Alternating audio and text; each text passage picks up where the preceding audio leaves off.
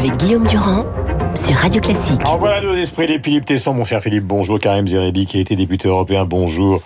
Et éditorialiste donc à CNews. Commençons, mon cher Karim, par cette situation en Algérie. Depuis ce matin, la conversation avec nos invités roule autour de cette question. Est-ce que le pouvoir, avec trois mois et un président du Sénat, allez, disons-le carrément, un petit peu gâteux, un peu malade, sur le bord de la touche, pour organiser des élections, est-ce qu'on va aboutir à des élections libres, à une véritable démocratie, ou est-ce que vous croyez que l'armée qui manipule le pouvoir en Algérie depuis que l'Algérie est indépendante va prolonger ce pouvoir dans une sorte d'élection factice ben, Ce qui se passe en Algérie suscite beaucoup d'interrogations, euh, évidemment, mais euh, c'est quand même une deuxième victoire historique pour le peuple après la première victoire de début mars, qui avait euh, hmm. s'était concrétisée par le retrait de la de, de, de, la cinquième candidature de Bouteflika. Donc là, c'est la démission. Je crois que c'est une, il a été démissionné puisqu'il ne démissionne. Donc par le peuple algérien qui maintient sa pression. J'étais encore ce week-end à Alger, moi, avec Bernard Laporte, puisque nous signons un accord avec la Fédération algérienne de rugby et la Fédération française. Et, et je Donc vous sentez la pression de la rue sur le pouvoir ah Oui, tout à fait. Moi, je sens une détermination, honnêtement. Ça... Donc l'idée de la confiscation d'une certaine forme de révolution algérienne d'aujourd'hui vous paraît absurde?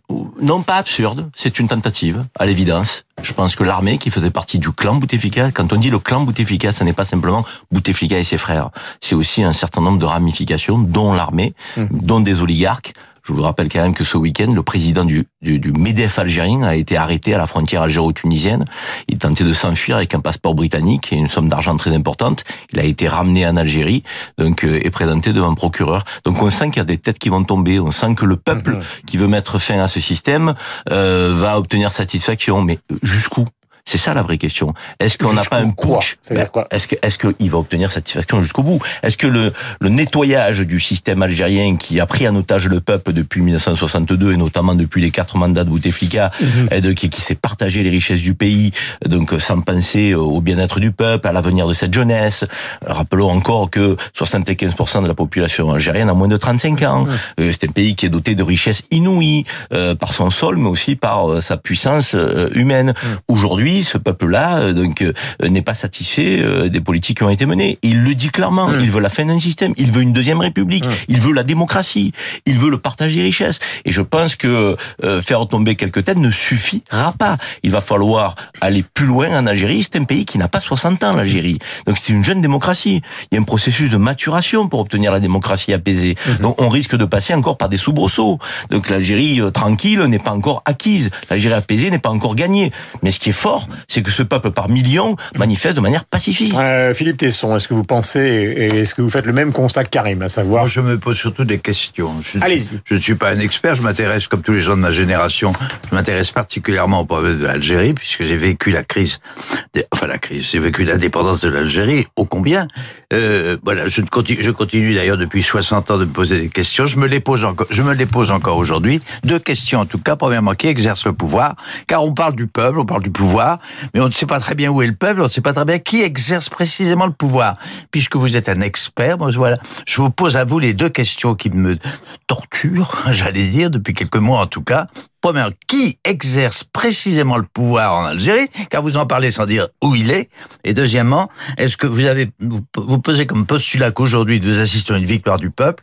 Moi, je me pose la question de savoir si le pouvoir n'a pas, depuis trois mois, manipulé le peuple pour qu'on en arrive à la situation d'aujourd'hui. Ça fait Réponse de Karim. Non, manipuler le peuple depuis trois mois, non. Le, le système algérien qui est composé euh, de politiques, euh, de la haute administration, de militaires, euh, d'oligarques dans un système économique qui euh, a fait des milliardaires en Algérie, il y a un petit système qui est composé de clans. Ce clan dirigeait le pays.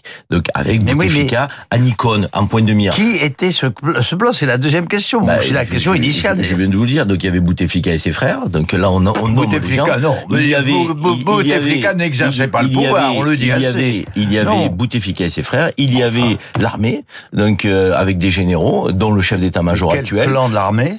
Le chef d'état-major actuel, qui avait rallié Bouteflika, donc euh, très clairement, qui a appelé au cinquième mandat il y a quelques semaines, très clairement, des acteurs économiques de premier plan, très clairement. Donc voilà, ils étaient, il y a un noyau. Je veux dire, donc euh, comme quand toutes les démocraties sont confisquées, ce n'est pas un seul homme. Hmm. Donc il y a euh, un groupe autour de cet homme-là. Aujourd'hui, des têtes tombent.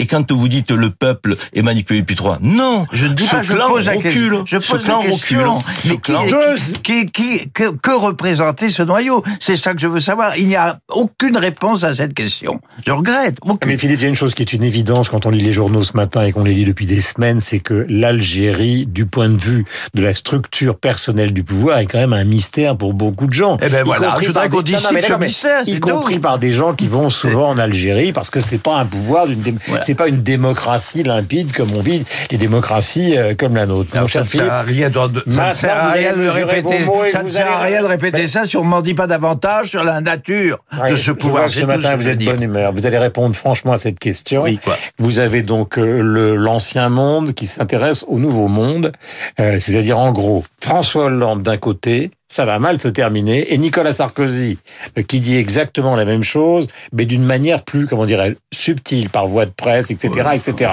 Ça ne m'intéresse absolument pas. Ils sont caducs. Ils sont caducs. Ils ne disent d'ailleurs que, je vais être vulgaire, ils disent que des conneries.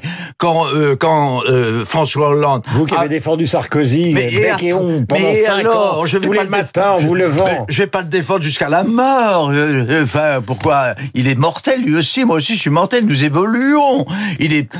les circonstances l'ont, je le regrette infiniment, hmm. l'ont décalé, déphasé. Il est, il est plus pour moi le personnage D'accord, mais pourquoi ils ont tort, étant donné la situation Mais parce qu'ils parce qu'ils sont écœurés parce qu'ils sont, ils, ne pardonnent pas à Macron d'avoir pris le pouvoir, de les avoir trahis, trompés. Ils ne lui pardonnent pas, ils ne lui pardonneront jamais. Quand j'entends François Hollande contester la, le bon, euh, le meilleur état de l'économie française depuis quelques mois, c'est un phénomène objectif que tout le monde reconnaît, je dis, il est discrédité à mes yeux, François Hollande. Il est discrédité. Il n'y a pas d'autre mot. Alors, euh, la croissance est quand même relativement molle, c'est le moins qu'on puisse dire. Le chômage a un petit peu baissé et les ministre chargé de l'économie annonce des baisses d'impôts. Donc à terme, mais pas immédiatement. Donc euh, mais non, euh, Guillaume, vous le savez bien, vous faites l'avocat du diable. Vous savez bien que ça n'est pas juste. Vous savez bien que les perspectives sont un peu meilleures qu'il ne paraissait il y a encore six mois. Donc vous On ne croyez pas, vous ne croyez pas que le nouveau monde va sombrer Enfin, je, comme le pronostic des deux anciens présidents. Je ne prends ni Hollande ni ni Sarkozy pour les pour des prophètes légitimes. Voilà, pour des raisons que j'ai dites. C'est puis c'est tout. Et vous non plus d'ailleurs. Nous sommes tous d'accord là-dessus. Ah bah attendez de, que Karim s'exprime. Karim Non, moi je ne dirais pas qu'ils ont tort. Je dirais qu'ils ne nous apprennent rien. Quand François Hollande fait sa sortie en disant qu'il y a un risque d'extrême droite dans le pays, euh, franchement, c'est pas un scoop. Quand euh, Nicolas Sarkozy dit finalement. Rappelons que les dernières européennes ont été gagnées par le Front National. Tout à fait. C'était déjà le premier parti de, parti de France il y a il y a six ans.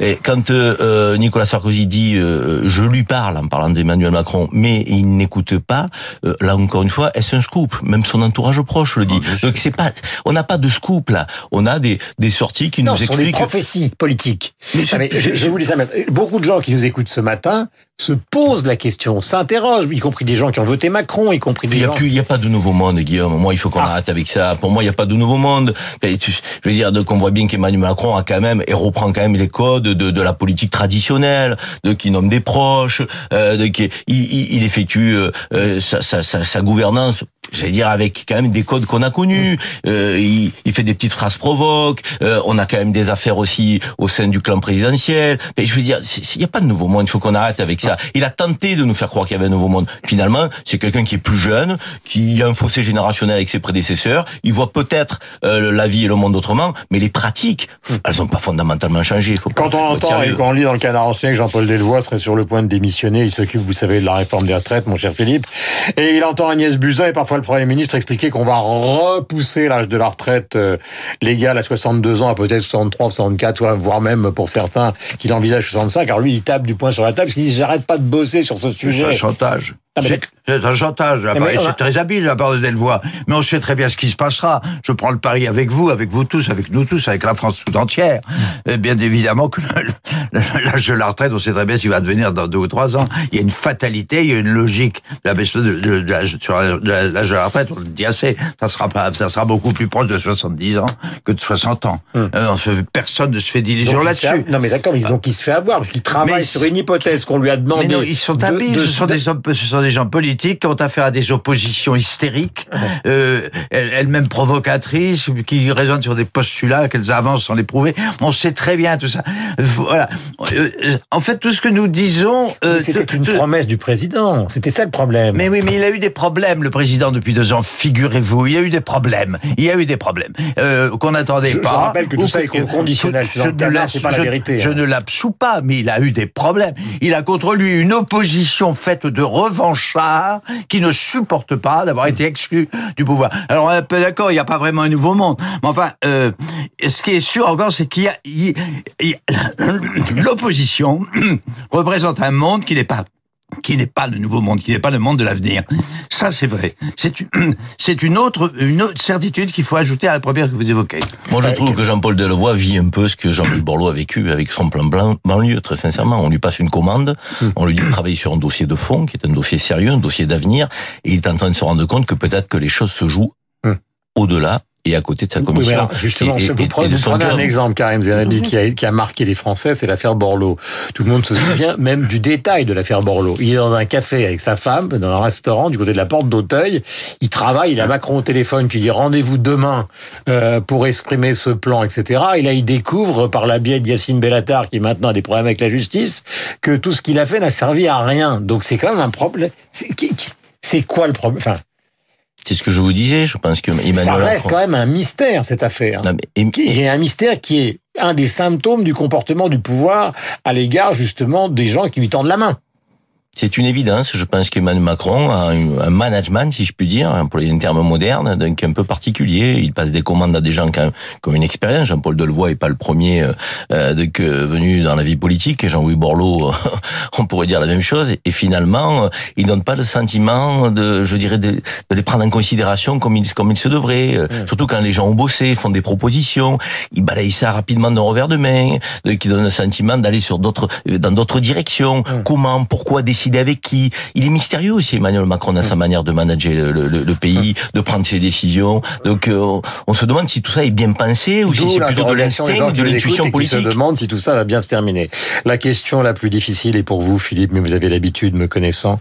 Qui est Emmanuel Macron? Vous avez le droit à du silence. Non, bah, bah, je pas, ça dit long, ce silence. Nous avons le pas droit. silence éternel. Arrêtons. Il y a, il y a, il y a 30 secondes que vous avez posé la question. répondez. Bah oui, bah, sérieux, Personnalité mystérieuse. Oui, bah, mais tout le, chacun est, mystérieux, chacun est mystérieux. Chacun a ses mystères, chacun a ses problèmes. Macron, bon, alors si vous voulez une réponse un peu littéraire, un peu psychologique de bazar, je dirais comme, c'est un adolescent euh, euh, qui n'a pas complètement, euh, qui n'a pas complètement résolu son, son, son, son problème, son problème personnel. C'est un, c'est un idéaliste, un utopiste, malin, intelligent, expert, euh, mais qui n'a, qui n'a pas la maturité dont il donne euh, l'image, euh, à laquelle il substitue une culture, euh, une, un savoir qui est assez étonnant euh, par la façon dont il est maîtrisé et exprimé. Voilà, c'est ça pour moi, Macron. Euh, il a besoin de encore de quelques années pour que sa, son action soit à la mesure de sa réflexion. Ouh, on a un scoop ce matin, un adolescent attardé à la tête du pays. Non mais bah oui alors, c'est comme ça. C'est rassurant. Non, mais carrément, je vais vous dire, les portraits politiques de Philippe, on en termine comme ça, sont toujours d'une douce poésie, car il a toujours considéré que François Hollande était totalement nul, mais il le trouvait extrêmement sympathique, et il a adoré Nicolas Sarkozy, qu'il prenait quoi un psychopathe. Donc pourquoi Macron ne serait-il pas un adolescent attardé? C'est signé Tesson. Est-ce que vous voulez, est-ce que, que, vous voulez avancer votre propre jugement, s'il vous Il est 8h58 minutes. Merci à tous les deux.